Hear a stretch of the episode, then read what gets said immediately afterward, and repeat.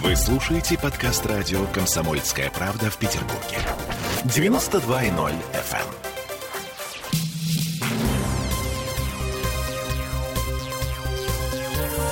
Темы дня.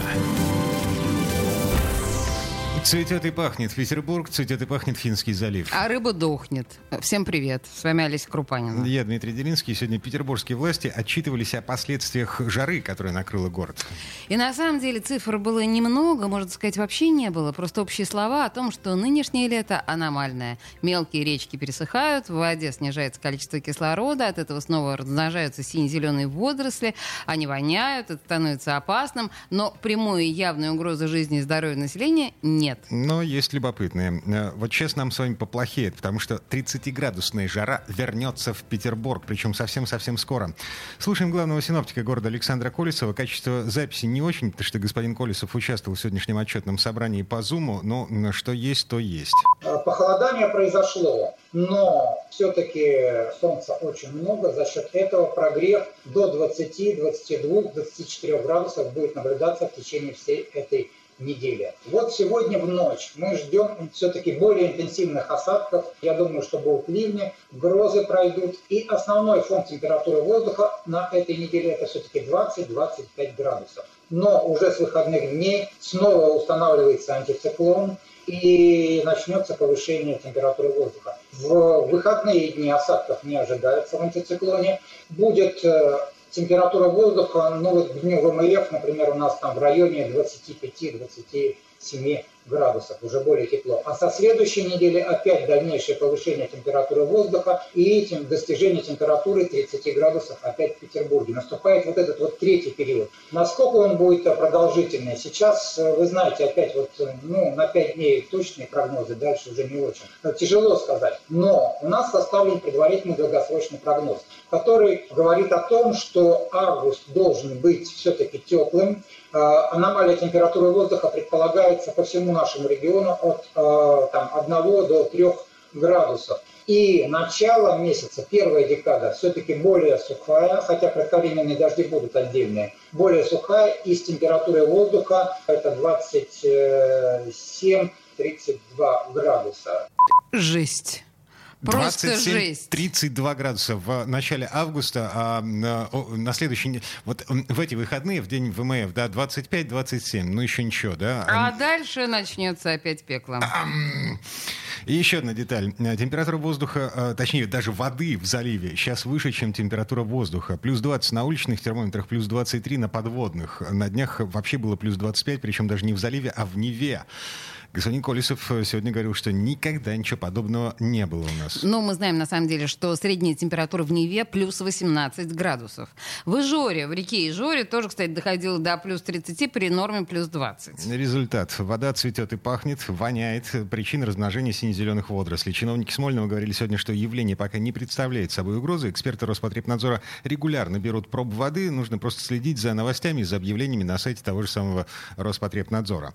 Но все-таки э, сине зеленые водоросли э, сами по себе небезопасны. Э, слушаем э, директора Государственного гидрологического института Сергея Журавлева. Дело в том, что они называются так водорослями, немножко безобидно, просто исторические. А фактически сине-зеленые водоросли – это бактерии. Это цианобактерии, и э, они характеризуют именно бактериальное загрязнение водоема. И, безусловно, когда люди купаются в водоемах э, с э, обильным цветением сине-зеленых и так или иначе контактируют, и, не дай бог, проглатывают эту воду, и она попадает на слизистые, в желудок, то это может вызвать неприятные последствия, особенно у детей. Неприятные последствия такие. От дерматитов до тяжелых отравлений. Дело в том, что есть штаммы этих бактерий сине-зеленых, э, которые производят токсины, ударяющие по печени. Есть штаммы э, с нейротоксинами, есть алкалоиды, которые бьют по почкам. Э, короче, цветущая вода — это опасная штука, и даже кататься на лодках чревато, потому что... Э, Надышишься? Эти, эти токсины, они испаряются. Господи. Теперь возвращаемся к погоде. Вот вы уже смирились, да, с тем, что 30-градусная жара вернется? Вот вам еще одна мысль главного синоптика Петербурга Александра Колесова. Все циклично.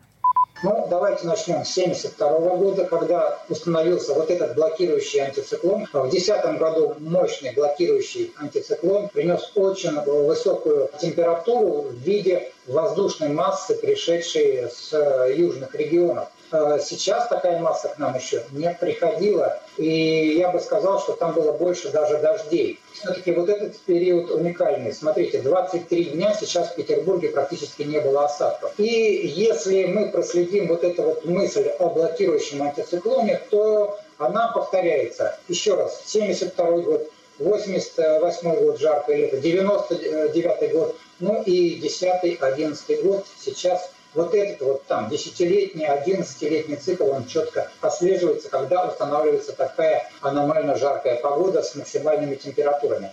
Я не настоящий сварщик из школьного курса астрономии. Я помню, что есть 11-летний цикл солнечной активности, солнечный. А он, он связан с магнитными полями и пятнами на Солнце. Как это связано с жарой в северном полушарии, понятия не имею. Тебе и не надо. Слушай Колесова и верь ему на слово. А, то есть 11-летний цикл, он существует в природе, прослеживается э, с какой? 72 -го года, да?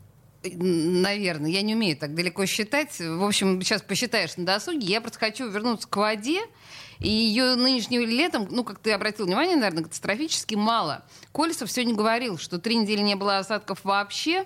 Экологи сейчас спасают таврические и серебряные пруды, которые могут обмелеть. Кроме того, идут работы на водоемах Царского села. А дачники тем временем вычерпывают воду из противопожарных прудов. Ну, а что им остается делать? Поливать огород чем-то надо, да. А, хотя, в принципе, вот это, э, такое, оно, это считается нарушением закона. Сегодня на пресс-конференции в агентстве ТАСС э, чиновникам задавали вопрос, а что, нынешние дожди как-то помогут помогут дачникам. Директор Государственного гидрологического института Сергей Журавлев говорит, что нифига не помогут. Любой садовод знает, что осадки малой интенсивности, выпавшие на прогретую, пересушенную почву, фактически никак не сказываются на увеличении продуктивного запаса э, влаги почвы. Для того, чтобы пропитать почву, необходимы осадки в слое э, больше 10-15 мм. Все остальное расходуется либо на перехват осадков растительности, либо на увлажнение только самого верхнего слоя почвы. Поэтому э, осадки, которые уже прошли, безусловно, практически никак на э, влажности почвы не сказываются. Необходимо более мощные. Ну, учитывая прогноз господина Колесова, который э, мы слушали пару минут назад, э, прогноз о том, что снова плюс 30, э, начало августа вообще без осадков, без дождей. В общем, нам надо готовиться к тому, что местные овощи, фрукты, ягоды, если и будут в продаже, то будут стоить как чугунный мост. Да? Прекрасная перспектива. Я, я сегодня посмотрел. Э, черника сейчас э, стоит э, порядка 250-300 рублей за литр. Да ты что? Ну, это вот если в лесу ее покупать. Окей. Срок. Um, Еще одна любопытная мысль, прозвучавшая сегодня. Первый зам главы Комитета природопользования Михаил Страхов вот так ответил на вопрос о том, как намывы в Финском заливе влияют на экологию. Это к вопросу о количестве воды, о ее нехватке или избытке. Если а, у нас увеличиваются площади намывов, то это ведет к тому, что сокращается емкость а, Невской губы, ее площадь, и, а, соответственно, город может за гораздо меньшее время быть подтоплен стоковыми водами реки Невы. То есть у нас, условно говоря, дамба, она, когда строилась, она рассчитывалась на определенную емкость, на определенную площадь, на определенный объем водных ресурсов в Невской губе. И его изменение, особенно если это изменение существенное, оно влияет, соответственно, на режим сработки дамбы, и на моменты подтопления, а также связ... затопления, а также на связанные с этим моментом размывы берегов, те же самые, да, то есть здесь целый комплекс процессов имеет место быть. И э, необходимо отметить, что у нас со следующего года, с 1 января 2022 года, вносятся поправки в генеральный план Санкт-Петербурга. Предыдущим генеральным планом у нас э, было предусмотрено э, э, намыв определенной площади территорий. Есть, соответственно, те э, площади, которые уже намыты, есть проекты, проекты, которые на сегодняшний момент находятся на различной степени реализации, но в рамках подготовки внесения поправок в генеральный план которые должны состояться 1 января 2022 года, а по а, заказу Комитета по градостроительству и архитектуре были выполнены работы о том, а, можно ли в дальнейшем осуществлять намывы на территории Невской губы. Они показали то, что создание новых, подчеркиваю, новых территорий, оно может неблагоприятно сказаться на текущей ситуации. Еще раз подчеркиваю, не по тем проектам, которые уже запланированы старым генеральным планом. Именно поэтому, вот по имеющей у нас информации, в новой редакции генерального плана а, не будет предусмотрено создание новых намывных территорий э, в Невской губе. Я предлагаю зафиксировать эту мысль и вернуться к ней э, через полгода, когда в Смольном будут принимать, обсуждать новый генплан забьемся, что что-то изменится. А... Вот, тому, просто на деньги. На пару бутылок шампанского. Я ставлю, что эту мысль будут игнорировать. Так, хорошо. Значит, а, Абрау Дюрсо. Ладно, бог с тобой. Забились. А, все дело в том... Я понимаю твой скепсис. Проблема в том, что уже не первый чиновник Смольного говорит о том, что новых намывов не будет ни при каких обстоятельствах. Да, но что... эта счастливая мысль игнорируется легко и непринужденно. Сегодня, кстати говоря, вечером у нас в эфире будет э, беседа об экологии подробная, и мы эту тему поднимем. А, программа «Антиполитика» начинается в 20.03. Так, ну и финальная точка в теме. Э, за время засухи в Петербурге, э, это к вопросу о последствиях того, что мы с вами пережили, еще будем переживать. Так вот, за два месяца засухи э, на 50% выросло число госпитализаций сердечников. Это вполне ничего себе официальная статистика ни скорой помощи, ни Дженни Лидзе. До засухи у них было 200-220 пациентов в сутки с сердечными проблемами. К минувшим выходным 300-320. Э, ну, на самом деле, сердечникам настоятельно рекомендуют врачи и все специалисты как можно больше пить воды. Мы все время забываем о том, что главное, в чем нуждается наш организм в такой ситуации, это в воде. Как только легкое сердцебиение, полстаканчика воды. На самом деле, это облегчает ситуацию. Вернемся в эту студию буквально через пару минут. В следующей части программы будем говорить о новых подробностях загадочного дела с э, тачной тюрьмой. Темы дня.